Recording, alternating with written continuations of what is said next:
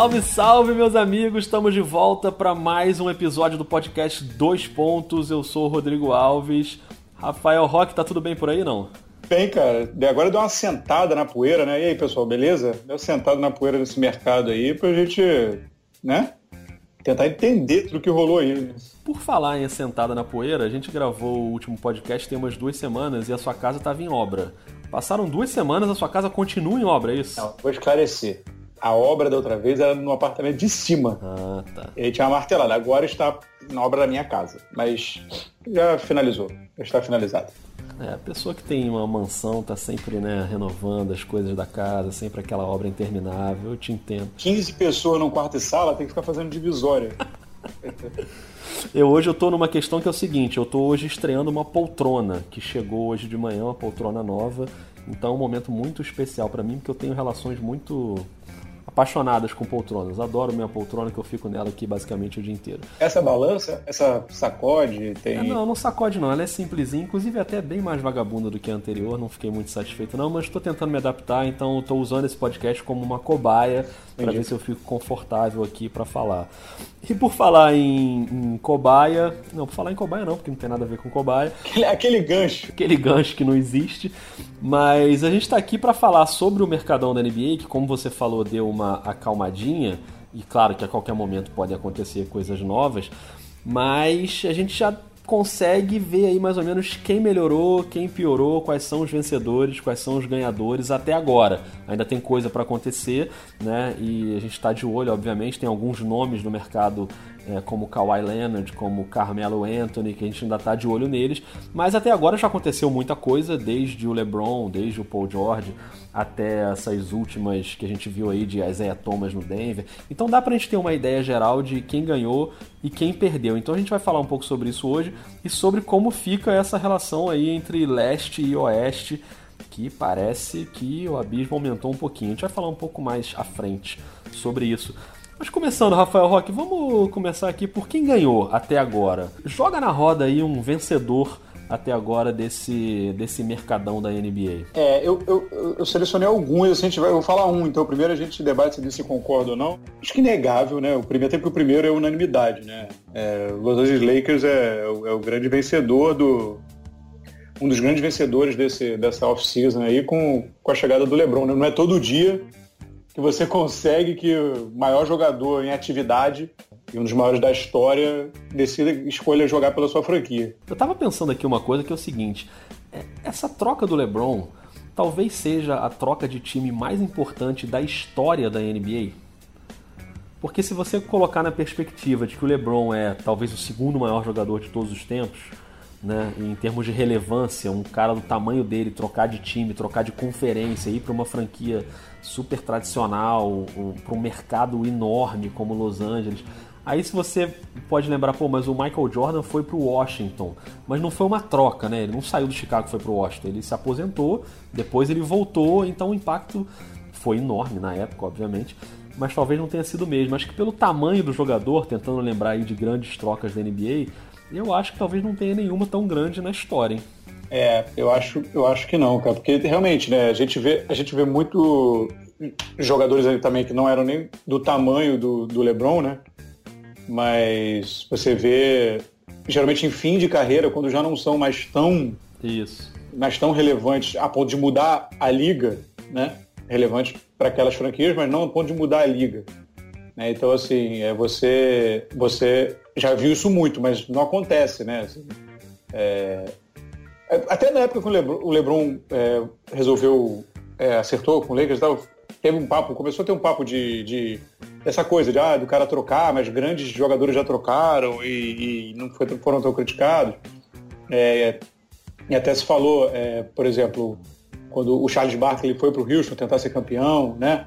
Mas já, já é, então, não, obviamente não estou comparando os jogadores, estou falando assim, de grandes jogadores que, que fizeram isso. Né? O Cal Malone, quando foi para o próprio Lakers para tentar, né, para também ir atrás de um título, é, já eram jogadores numa fase da vida que já para a liga, né?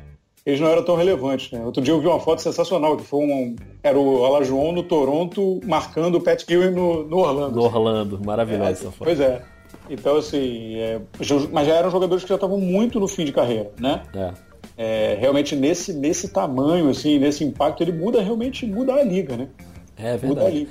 E, e o interessante é que é, a gente, cada vez que vai passando, a gente está vendo que talvez a, até pela preparação do elenco, aí vem um pouco na parte dos ganhadores ou perdedores, é, parece, por incrível que pareça, parece que o título não é mais uma prioridade para o LeBron, né?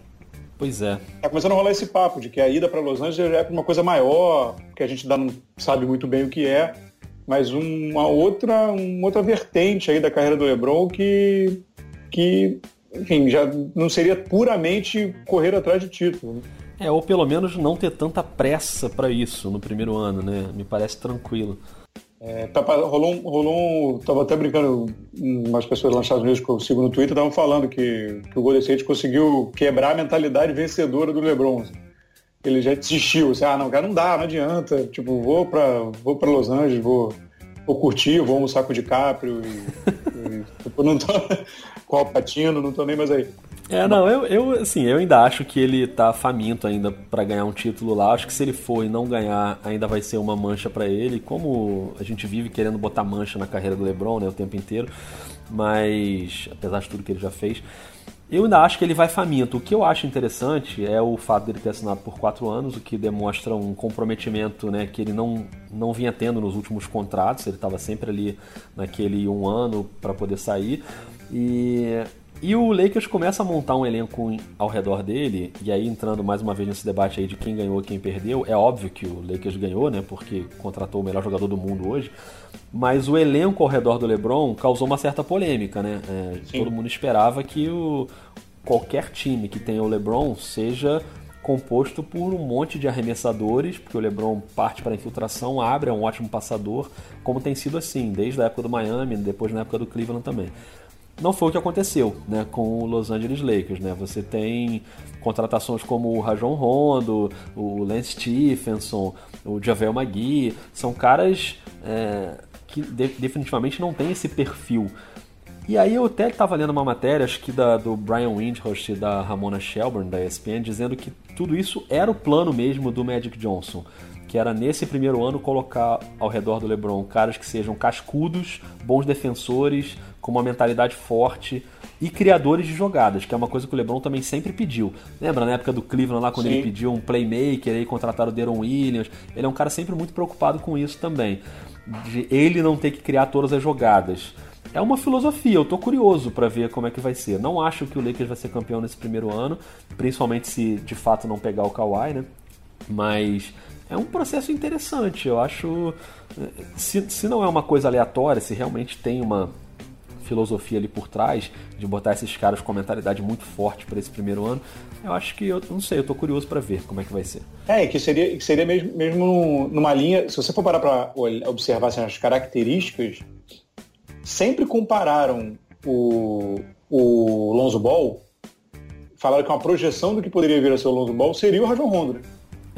É, é. Um marcador forte, muito bom em assistência, com uma visão de jogo incrível. Não tem um arremesso tão bom. Né? É, sempre foi um, um, teto, digamos assim, ou pelo menos um parâmetro para o Lonzo, sempre foi o Rajon Rondo. Você vai criando. A intenção, pelo que eu entendi, acho que eu li essa mesma matéria que você leu, é, é criar. Assim, o pessoal para fazer o trabalho pesado para tirar esse fardo das costas do Lebron. É isso aí. E deixar o Lebron mais solto ali para para só criar e aí ter algumas peças que complementem esse, esse, essa produção ofensiva, mas que tem uma galera mesmo para carregar o piano para ele, para que ele fique um boi um pouco mais na sombra no que diz respeito a, a, compromisso de marcação e tudo mais. Sim, sim. E tinha uma expectativa que, obviamente, a torcida do Lakers estava ficando louca de ansiedade com a possibilidade de Paul George e Kawhi Leonard, que o Paul George já cortou logo de cara, né, renovando com o Oklahoma, é, e o Kawhi também parece mais distante. Mas tem um, um, outro lado bom aí que é você não precisou se livrar da molecada, né? Para trazer Sim. o Kawhi, por exemplo. Você tem o Lonzo, você tem o Kuzma, você tem o Ingram, você tem o Josh Hart. Você perdeu ali o Julius Randle, que era também um cara bom, mas enfim, era inevitável, né? Você tinha que, de alguma maneira, você ia perder ali. Mas tá todo mundo ali, a molecada tá toda ali. Então acho que pode ser uma temporada de reconstrução interessante pro Lakers com paciência. Eu acho que é uma palavra que não vinha fazendo parte do vocabulário do LeBron nos últimos anos. Ele estava sempre muito imediatista e agora ele parece olhar para o futuro com um pouco mais de calma com esse contrato aí dele de quatro anos. Então acho que Lakers a gente concorda que é um vencedor, um grande vencedor, talvez o maior vencedor desse mercadão. Outro time que eu acho que também é unanimidade a gente dizer que também venceu é o Golden State, né? Sim. Porque manteve ali o seu time inteiro, praticamente, é, os jogadores que importam, e ainda fez essa adição aí do DeMarcus Cousins, que gerou essa polêmica toda, naquela condição de se jogar ótimo, se não jogar ok também, a gente não tá gastando uma grana violenta com ele, então tá beleza. É, ainda contratou o cunhadão do Stephen Curry, né? Damian Lee vai assinar lá um contrato, um contrato de two-way, né? Noivo da irmã do Curry.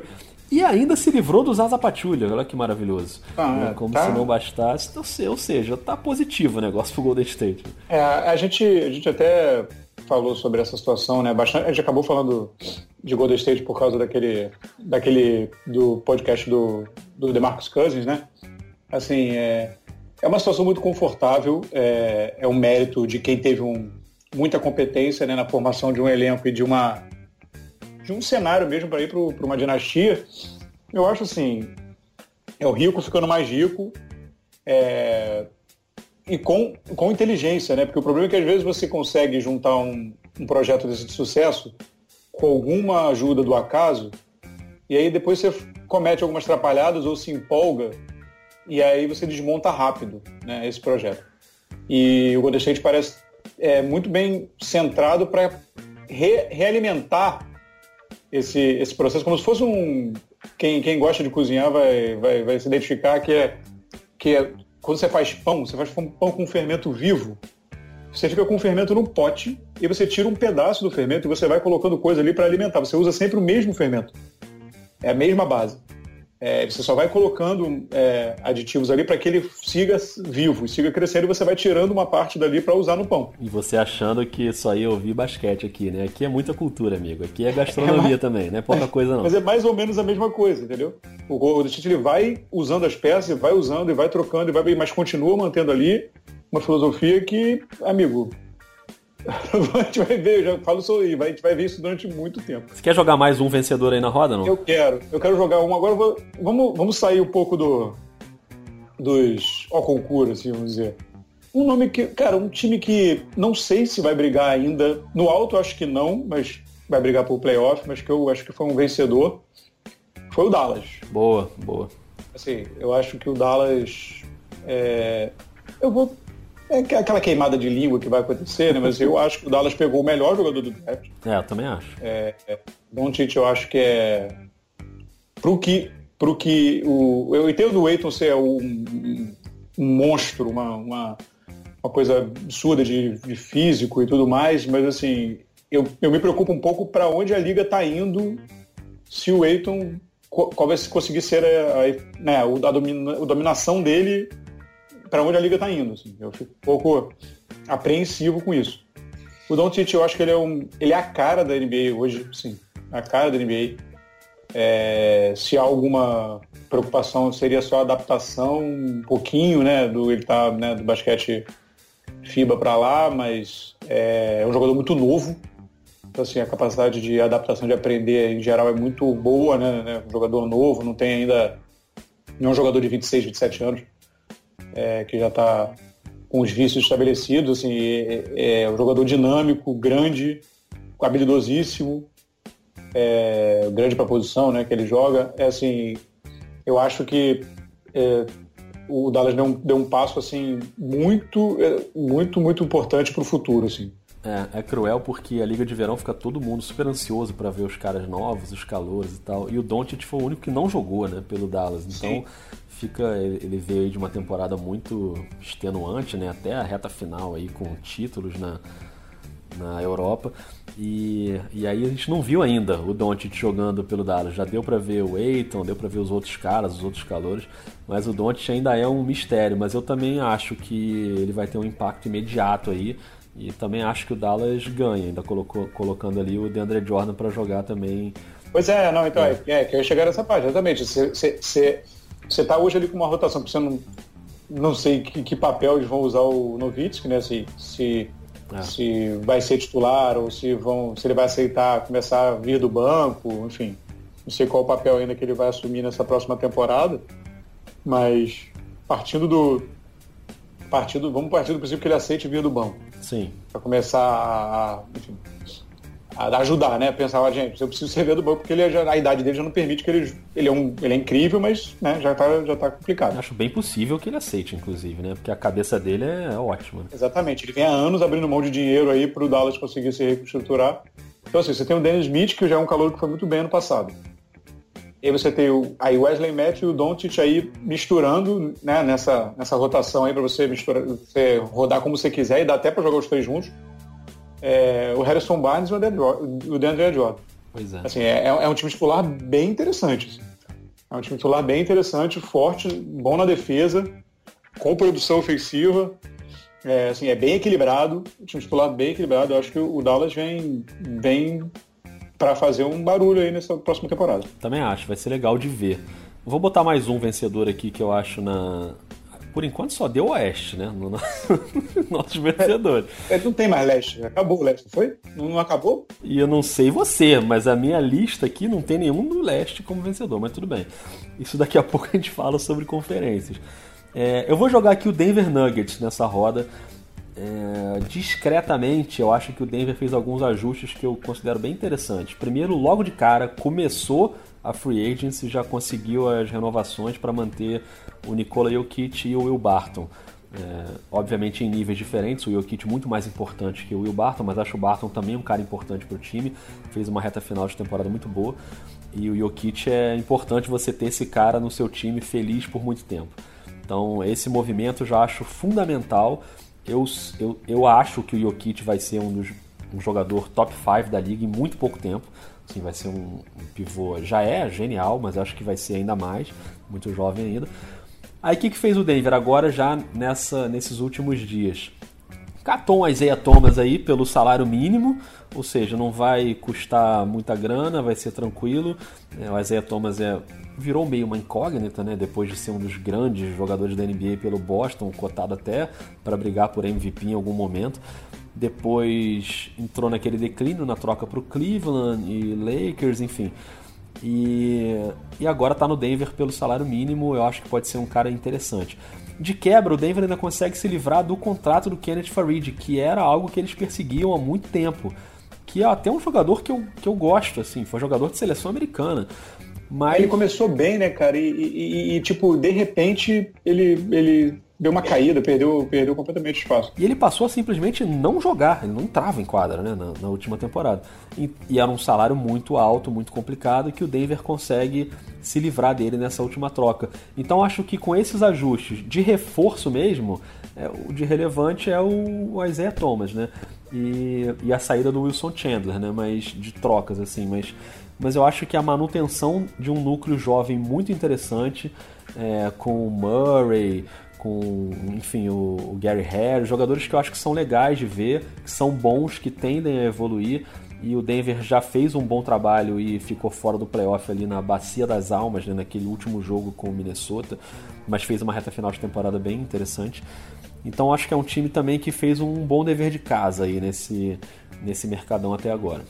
É, eles tinham uma situação um pouco engessada né, com esses contratos. É, e, e, conseguiram dar uma limpada, né?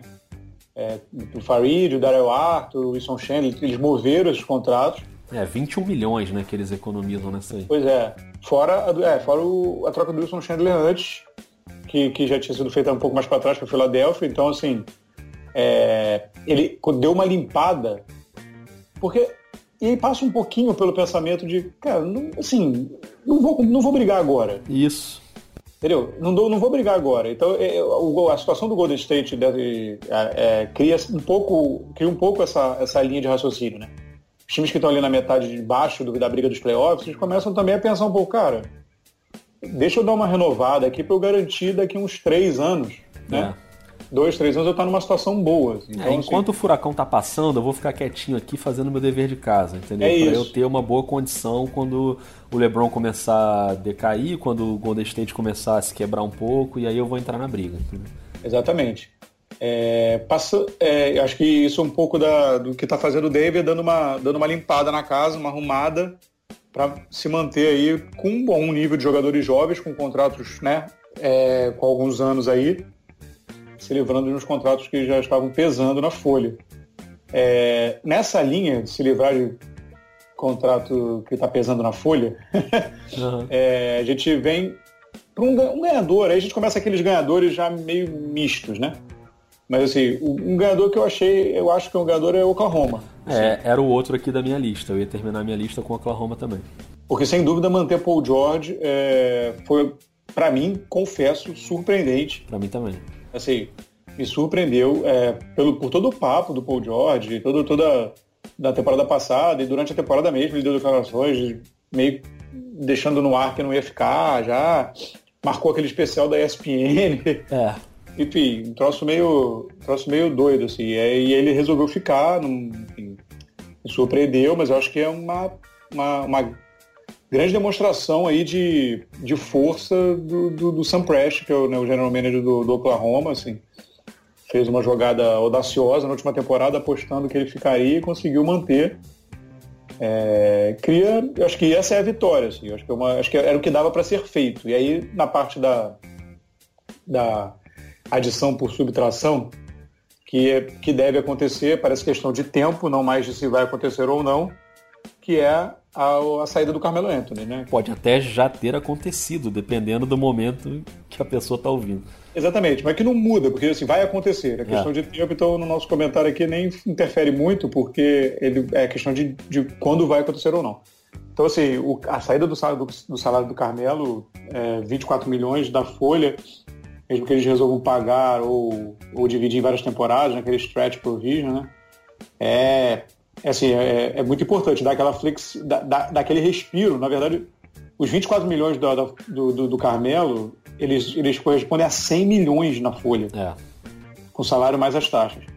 Então, assim, vai dar, um, vai dar uma, uma muda um pouco, né, o seu panorama e de pensar até para frente. Então, assim, acho que a sair, essa sair, conseguir se livrar desse contrato é, também pode ser considerado um ganho aí, apesar de não ter sido da melhor forma. Acho que eles gostariam de trocar, mas não sei se vai rolar uma troca. É, e eu acrescentaria só uma, um outro ponto aí sobre o Oklahoma, que tem essas três maneiras de você se reforçar, né? Que é você contratar um bom jogador, é você se livrar da grana que estava emperrando ali a sua folha, e uma terceira que é recuperar um jogador de lesão, que é um caso do Oklahoma também com o André Robertson, que ficou fora da segunda metade da última temporada e, e é um cara fundamental para esse time defensivamente. O Oklahoma era estava ali no topo das defesas da NBA e claro que perde muito sem ele. Isso fez muita falta no playoff, né, na série contra o Utah. E, e, ele voltando, se ele voltar bem, eu acho que é uma, um ponto que a torcida do Oklahoma certamente vai festejar bastante aí. Então concordo contigo. A, a manutenção do Paul George, a, a, saída da grana do Carmelo e do próprio Carmelo e o, a volta do André Robertson acho que fazem do Oklahoma um vencedor também. É, e no movimento menor, né, até assim, tem o Nerlens Noel também chegando, Isso, que, é. que, que, te, que te ajuda a dar um, um refresco pro Steven Adams, né? É. Que assim, é, o, o Steven Adams tinha que jogar de, demais, muitos minutos, porque você não tinha um jogador ali para segurar. É, e agora você tem um jogador que é bom defensivamente também. É, obviamente não é do mesmo nível do Adams, mas é, até esperava-se que fosse, mas o Nelly Noel parece que não, não, engrena, não engrena, né? Pois é. E, e é, mas é um bom reserva. É um bom reserva para você dar um pouco de refresco para o Adams, principalmente na temporada regular. Verdade. É, e falando no Carmelo, a gente vem para um outro que para mim, não sei se você tem mais algum ganhador. Eu já começo, eu já tô, eu já, eu já, eu já para mim já entra na zona cinza. Não, vamos para a zona cinza então só para esclarecer, estamos falando de ganhadores. Ninguém está dizendo aqui que o time é ruim. Estamos falando quem ganhou, quem, né, quem melhorou, quem acrescentou. É, e aí entra o Houston Rockets. É, perfeito. Porque que é, que é o provável destino do Carmelo, né? Estaria entre Houston e Miami, mas nesse momento parece que está bem inclinado para ser para o Houston Rockets. E fica uma situação assim, porque o, Houston, o Houston perdeu, perdeu o Ariza, perdeu o Bamutê, que eram considerados a espinha dorsal do sistema defensivo do Houston. Isso. repôs com o James Ennis, que é um bom jogador de defesa, mas ele não está ele não está no, no nível do, do que o Ariza já foi. Né? O Ariza é um bom defensor, mas há, há, há um argumento de que Ariza e Mbamute, com 33 e 32 anos respectivamente, já estariam na curva, na curva de, descendente. Né? De, de, de um jogador, quem argumenta que pode não ter sido tão ruim assim, né? que ele já estaria na curva descendente e que o Ariza fechou com o Santos por 15 milhões por temporada, o que seria para o Houston um absurdo pagar. E o Bamutê também assinou pelo dinheiro que seria destinado para o Carmelo. E o Houston está esperando o Carmelo. Então, o Bamutê não quis esperar e fechou com o Clippers. Então, assim, é... há, há uma queda defensiva no Houston, que foi a principal qualidade. Todo mundo falava do, do tiroteio que o Houston ia ser ofensivo contra o Golden State, mas na verdade, na verdade, o Houston conseguiu bagunçar o Golden State com a defesa. Claro. E agora deu uma queda. É você trocar o Ariza e o, e o Bamutê, mesmo podendo haver uma queda técnica no ano que vem, na próxima temporada, no caso, é, pelo James Ennis e o Carmelo Anthony, se não chegar mais ninguém, é, uma, é um baque defensivo razoável. Assim.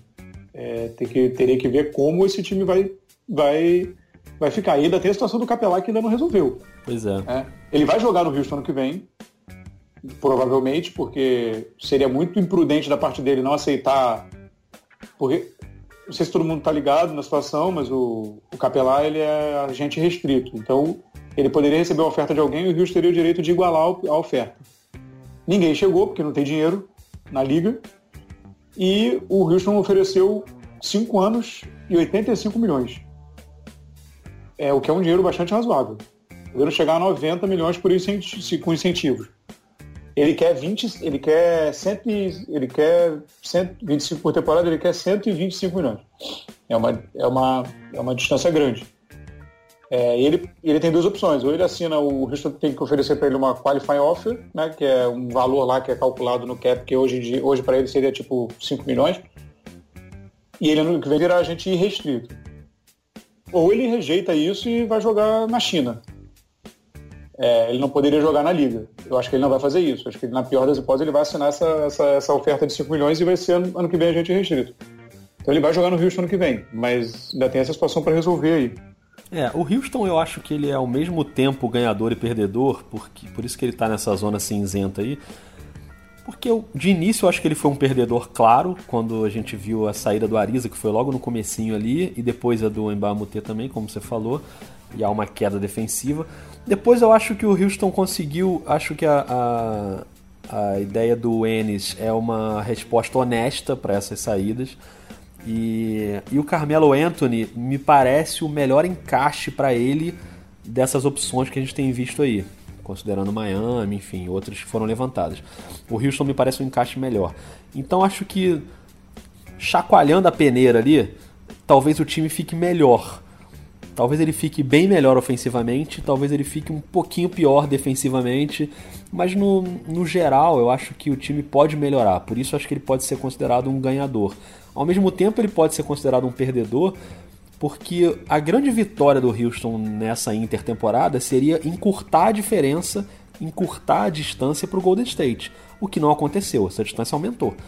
Por mérito do Golden State, que foi lá e catou o, o DeMarcus Cousins é, nessa situação de que se ele jogar no playoff, o time fica muito mais forte, praticamente imbatível. Então, me parece que o Houston não conseguiu encurtar essa diferença.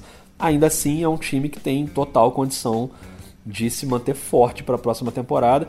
Tem uma outra coisa também que eu acho que credencia e que, que coloca o Houston como perdedor, que é assinar com o Michael Carter Williams, né? Que ninguém assina com o Michael Carter Williams e pode ser considerado ganhador de nada nessa vida. Exatamente. Eu acho inacreditável. É um jogador que já tem essa marca, né? De, de só atrapalhar. Acho que, enfim, não, não curto muito. Começou muito bem como calouro e depois eu acho que só ladeira abaixo. Mas eu acho que o Houston está numa situação aí, de certa forma, confortável, né? É, é, o Michael Carter Williams, ele, ele, ele entra, na verdade, é, ele entra naquela vaga do quarto cara da, na armação.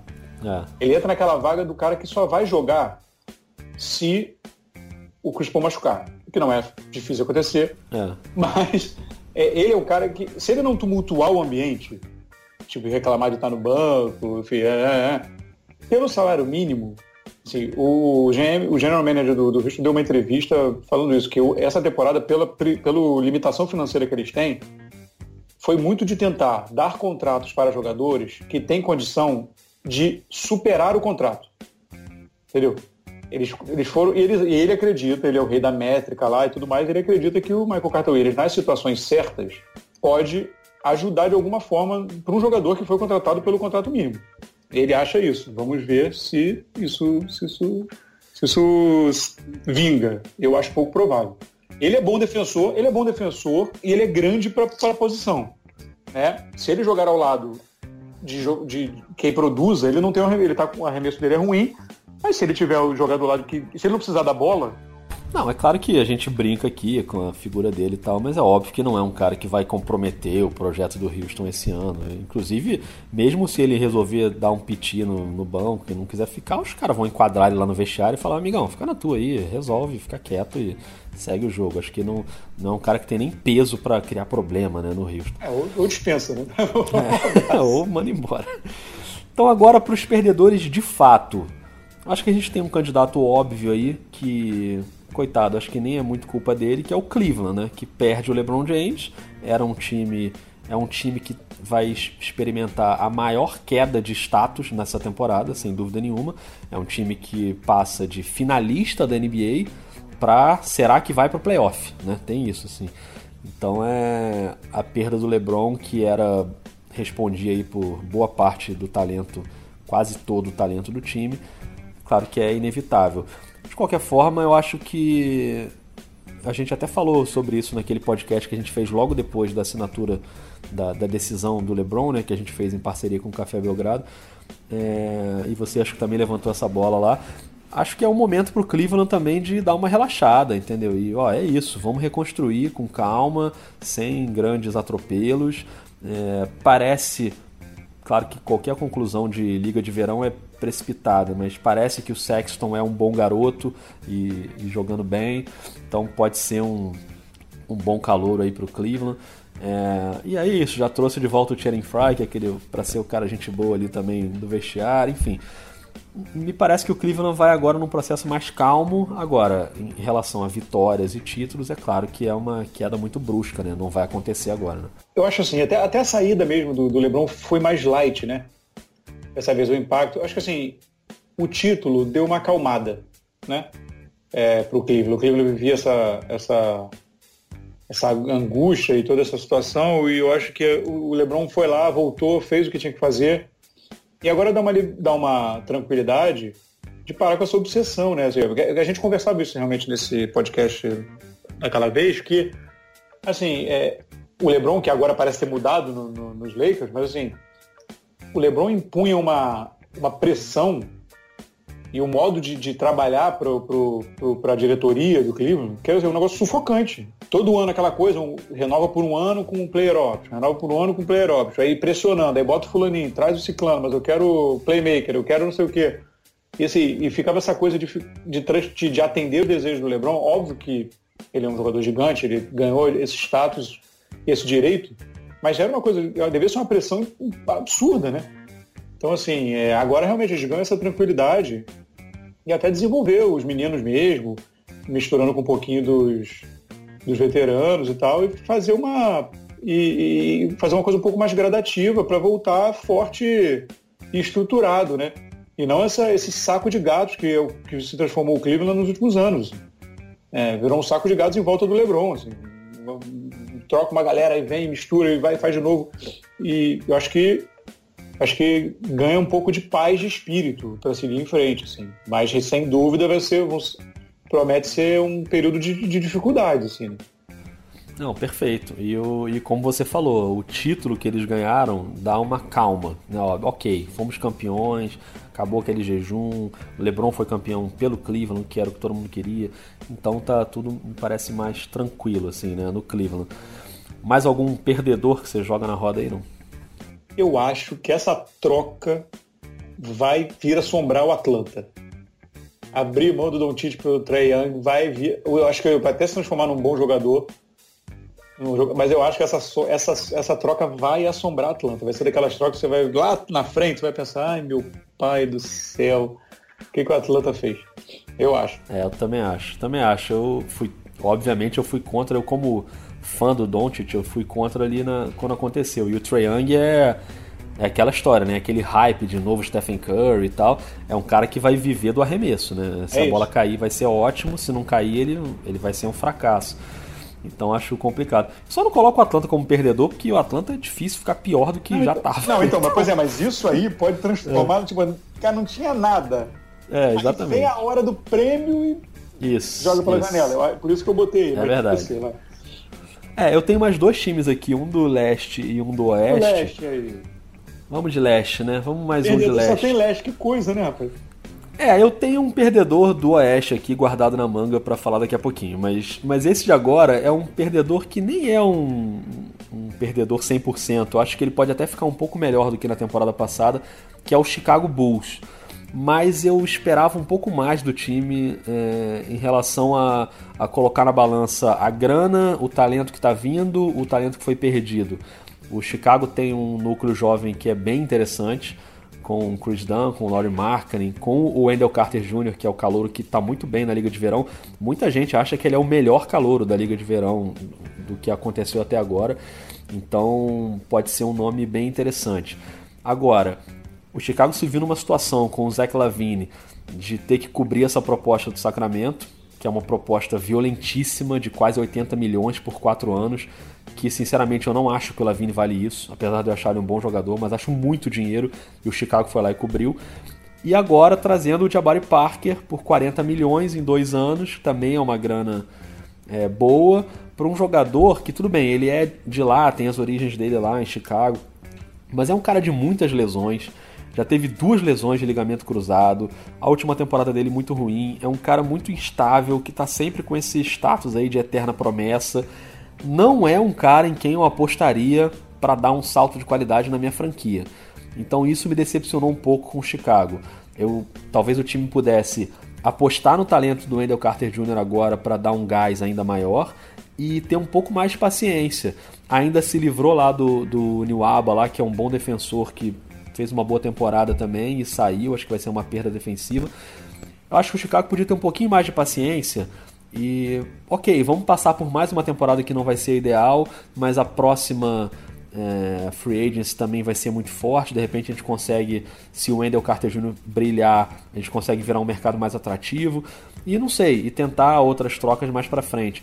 Eu acho que no afã de tentar algum, algum impacto imediato, eu fico muito com o pé atrás, até torço pelo Jabari Parker, mas fico muito com o pé atrás com ele e não acho que o Zach Lavine valha o comprometimento dessa grana toda por quatro anos, entendeu? Não, eu entendi. É assim, eu, eu só uma, só para dar um, eu entendi, eu entendi o seu raciocínio, é, mas ao mesmo tempo, assim, eu, eu só para dar um pouquinho de perspectiva, assim, eu, eu tava até outro dia vendo isso, é, como o, o trabalho que o, que, o, que o Chicago fez nos últimos, nos últimos dois anos, né, digamos assim.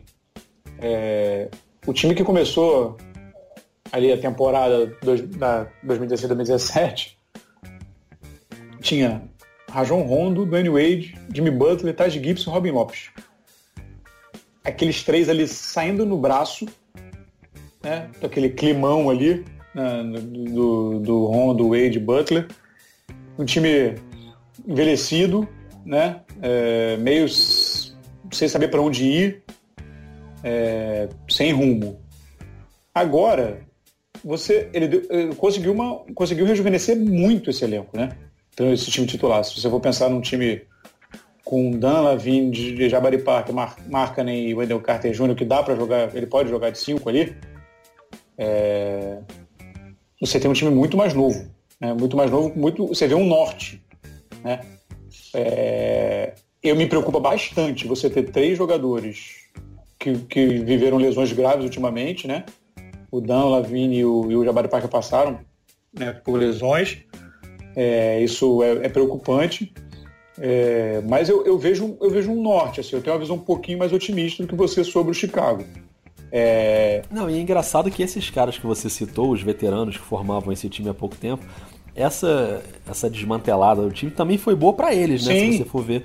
Porque o Rajon Rondo se encontrou em New Orleans, o Jimmy Butler num time bem mais competitivo, o Ted Gibson também jogando melhor do que vinha jogando, então acho que no fim das contas foi bom para todo mundo. É, sim, sim. E, e, e, e, o, o, contrato do, do Jabari Parker, assim, é, até o próprio contrato do Jabari Parker, ele foi feito de forma inteligente.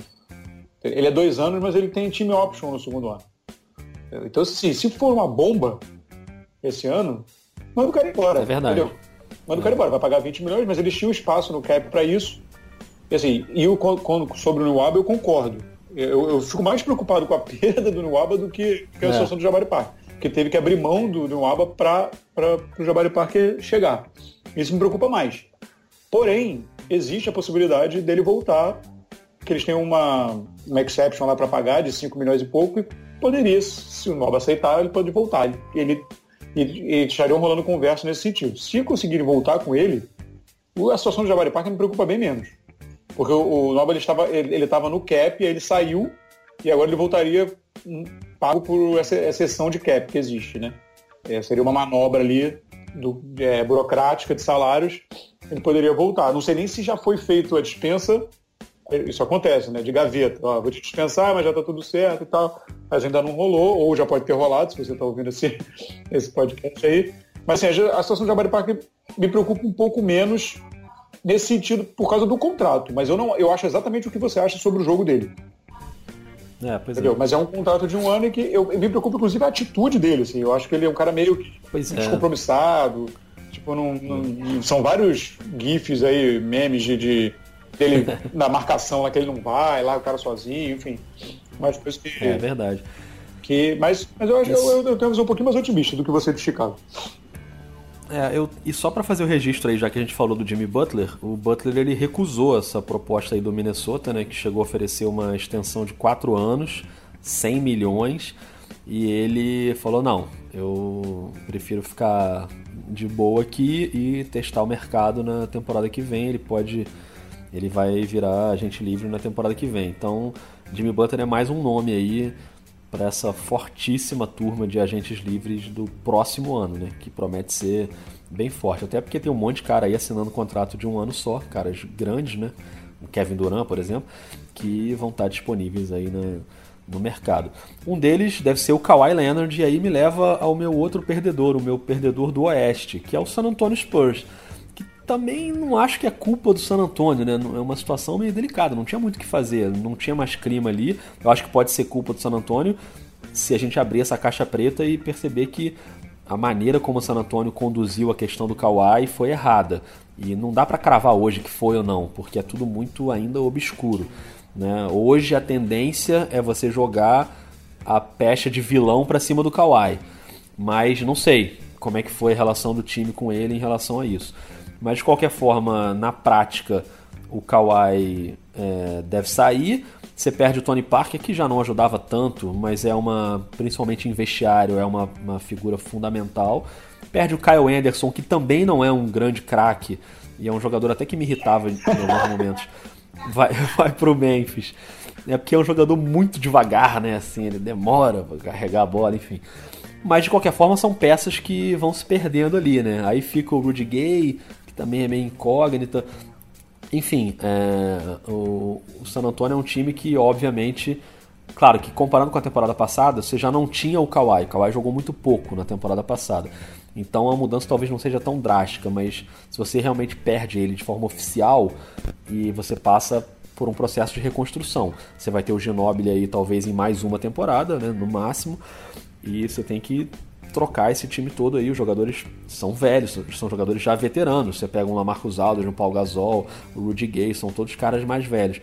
Então o San Antonio vai precisar pegar a galera nova, o DeJounte Murray, esses caras aí que eles têm renovado, para tentar carregar o time. Mas precisa de jogadores de peso, por isso que o San Antonio está fazendo tanto jogo duro aí na troca do Kawhi, porque ele não quer deixar o Kawhi ir embora sem ter uma, uma recompensa mais justa em troca. Mas de qualquer forma, eu acho que o San Antonio é um dos times que perdem aí nessa off-season. É, eu, eu, acho que sim, cara, porque assim, é, o San Antonio vive uma situação muito peculiar, né? É, eu acho que, de, de certa forma, é, foi pego de surpresa, assim, é, né, por essa situação do Kawhi. Acho que a expectativa era de que ele renovasse. Surpresa, que dizer, é difícil você dizer que foi pego de surpresa num processo de, sei lá, de um ano quase, né? Porque essa, esse negócio, essa situação já se, se desenrola aí há, há um ano praticamente. É, mas, mas lá no início, assim, acho que sempre houve a expectativa de que, ah, não, mas vai resolver, vai resolver. E, e você acabou se acabou preso numa situação que o seu principal jogador, que seria a cara da franquia, quer sair, e você meio que montou o esquema ali em volta dele. E aí eu, eu sei há uma, há uma dificuldade grande de criticar o San Antonio, né, porque é uma franquia vencedora e notadamente competente na administração né, da, do seu elenco e do seu sua folha salarial, mas eu acho que cometeu alguns erros aí. É, eu acho que o, o Paul Gasol, por exemplo, eu acho que foi um, foi um equívoco assim, a renovação com o Paul Gasol. Eu acho que, pelo menos pelos valores, assim, acho bem complicado. Então, assim, é, você tem. Agora voltou, você mantém o Rudy Gay, você pegou o Bellinelli de volta. Você. Assim, você tem. Uma, esse, esse, time não vai a lugar nenhum, né? Assim, é, e olha eu, olha eu já né? Faz o print. O Antonio não vai a lugar nenhum, é final de conferência. Né? Mas enfim. Mas olhando para o elenco, você não espera que esse time vá a algum lugar no Oeste como está. Né? Claro. E aí você tem. Você dá um, um, um, um contrato. O, o, o Gasol tem mais dois anos de contrato, quase 17 milhões. É, esse é o problema, né? 30, 34 milhões, 33 milhões, entendeu? Mas assim, quem, você vai trocar o Paul Gasol com quem? Você vai ter que dar alguma coisa para trocar o, o Paul Gasol com alguém. É, é. E, e você. Assim, eu acho que eles. Eu esperava, para a fama que o San Antônio tem, a reputação que criou, na verdade, fama parece que foi algo dado sem mérito. Assim.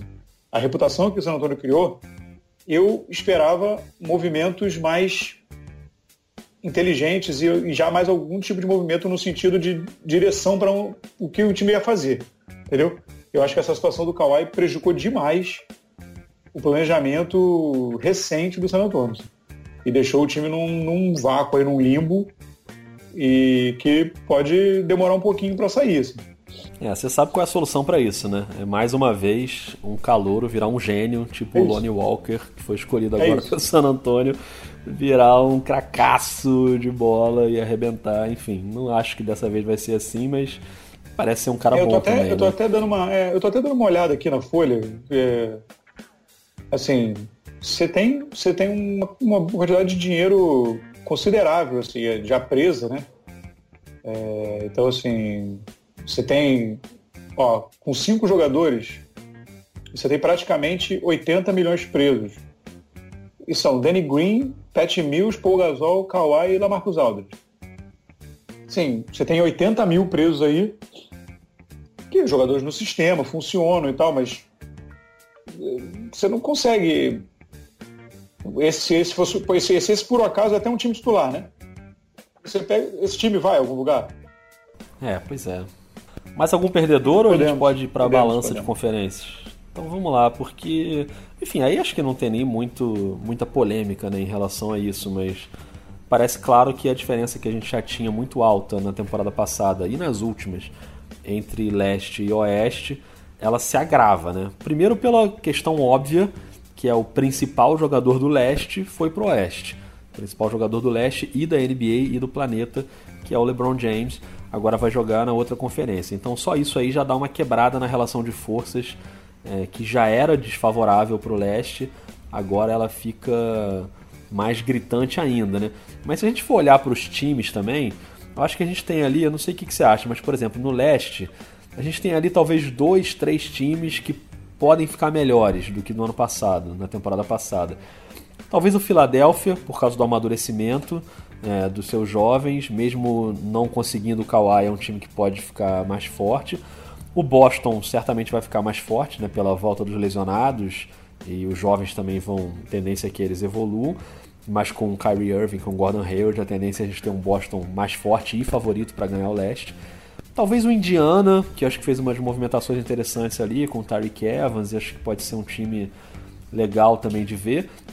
E aí começa a entrar meio numa incógnita, incógnita tipo Washington, por exemplo, que o Gortat já não, já não tava muito afim de ficar ali, aí sai, ok, e vem o Dwight Howard, que é sempre uma dúvida de como é que vai ser.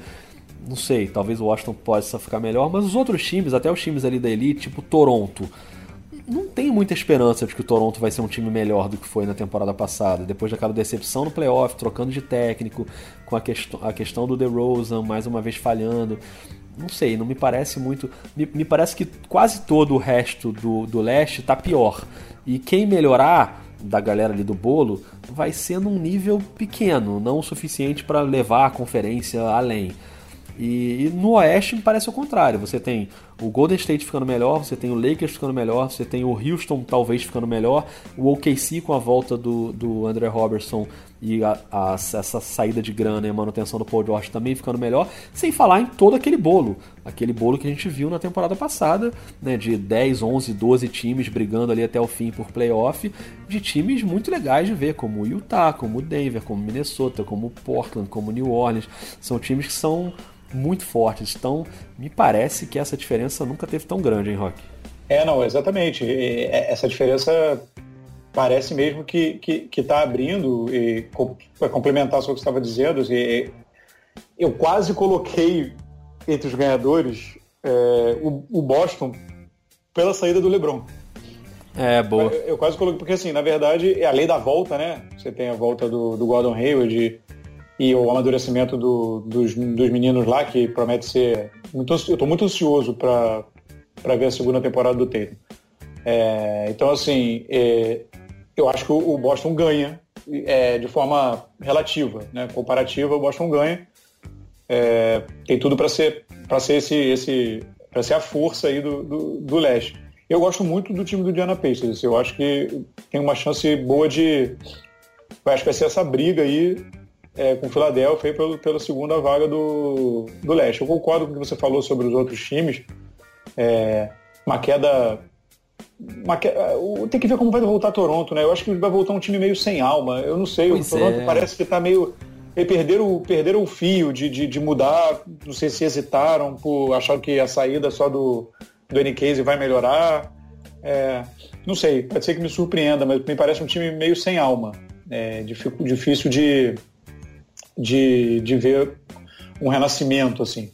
É, agora, no, no Oeste, se a gente parar para analisar, provavelmente nós vamos ver 13 times brigando por playoff.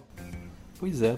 Nesse momento, nesse momento, não sei como é que vão se desenvolver, como vai vir, mas nesse momento, eu não colocaria Sacramento e Phoenix na briga por playoff. É, assim, são só esses dois. É assustador, né? De resto, todos, todos têm condição de brigar pro playoff. É assustador, é. porque você pega times, por exemplo, como o Dallas, que estava totalmente fora dessa Exatamente. briga.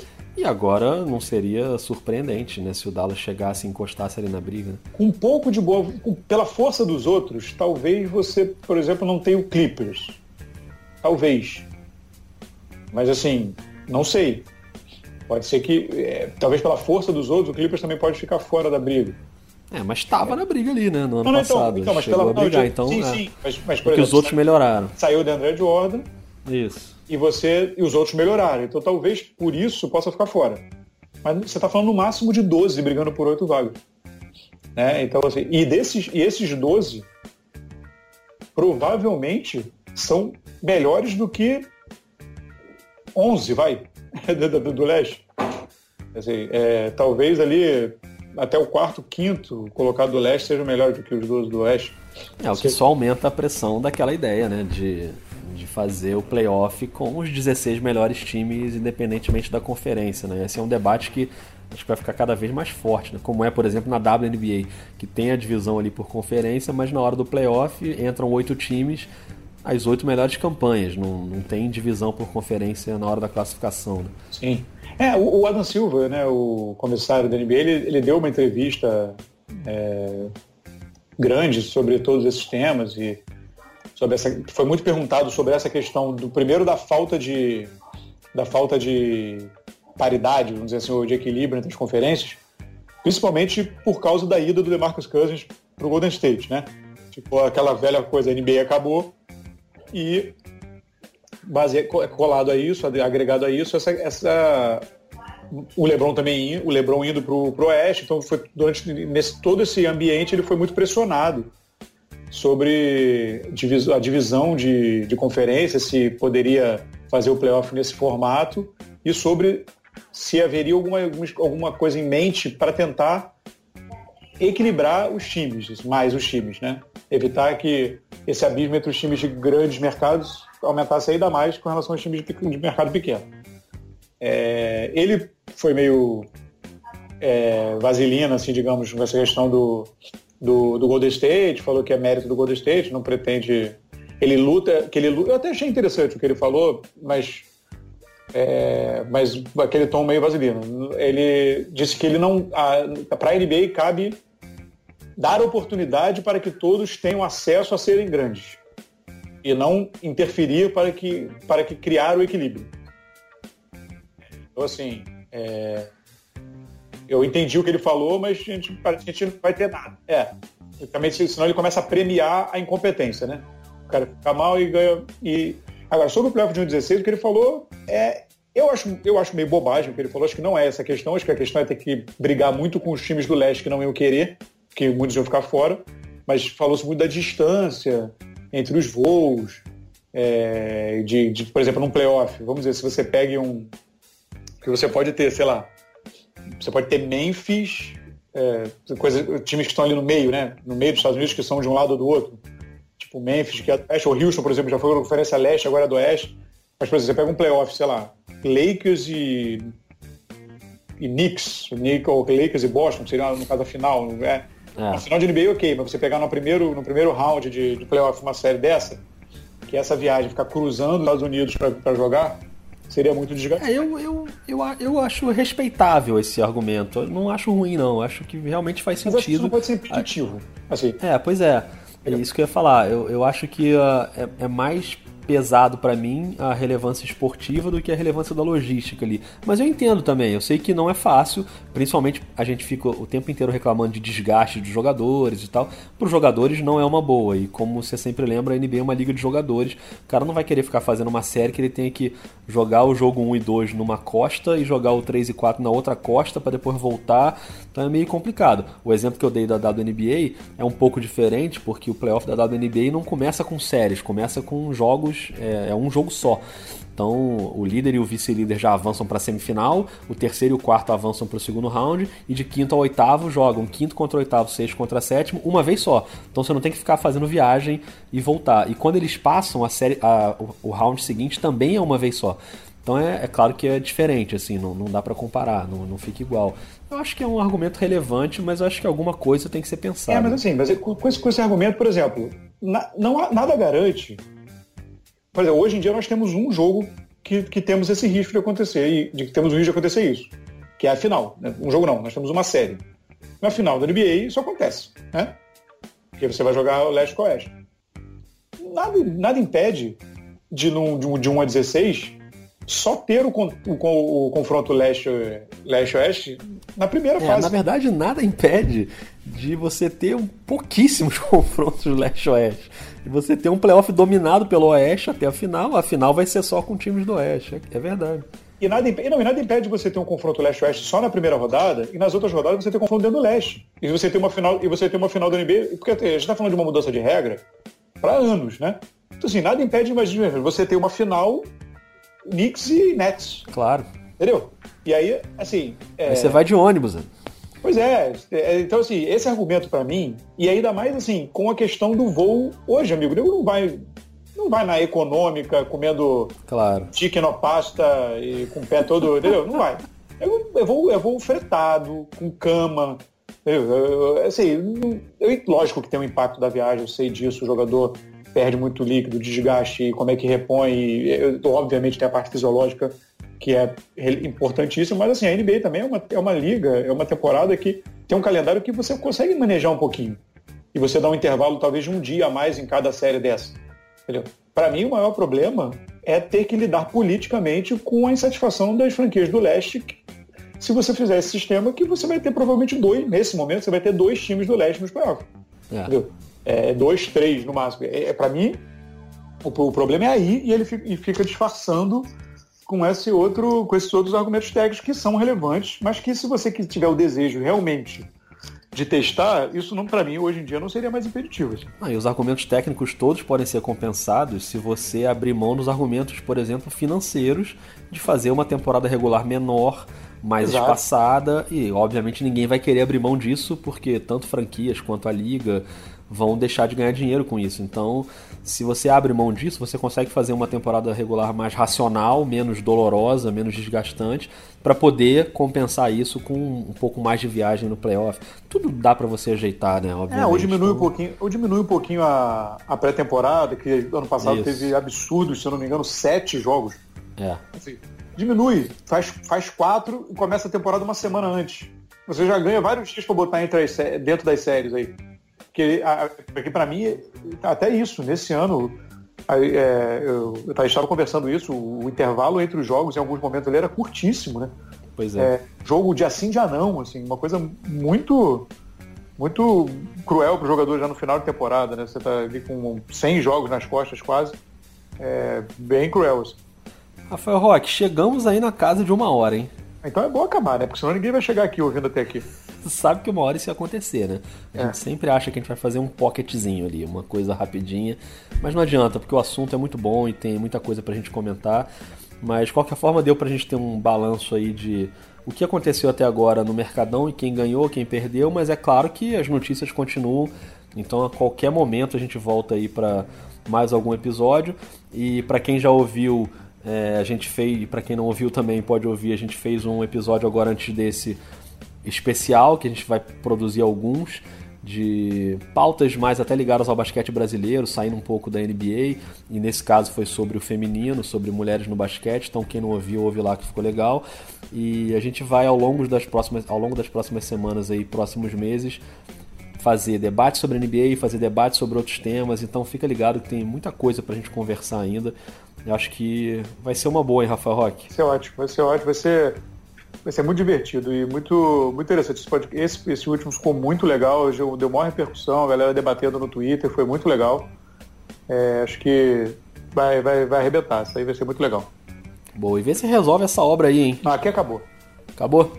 Oficialmente acabou. O rapaz acabou de ir embora, inclusive. Aqui deu tchau. Acabou! Muito bem. Maravilhoso. Então o Rafael Roque está com a sua casa novinha em folha. A minha poltrona está aprovada, que eu estou aqui confortavelmente nela uma hora, então tá tudo ok. E a gente volta na próxima. Valeu, Roque. É isso. Um grande abraço, hein? Um abraço e até mais.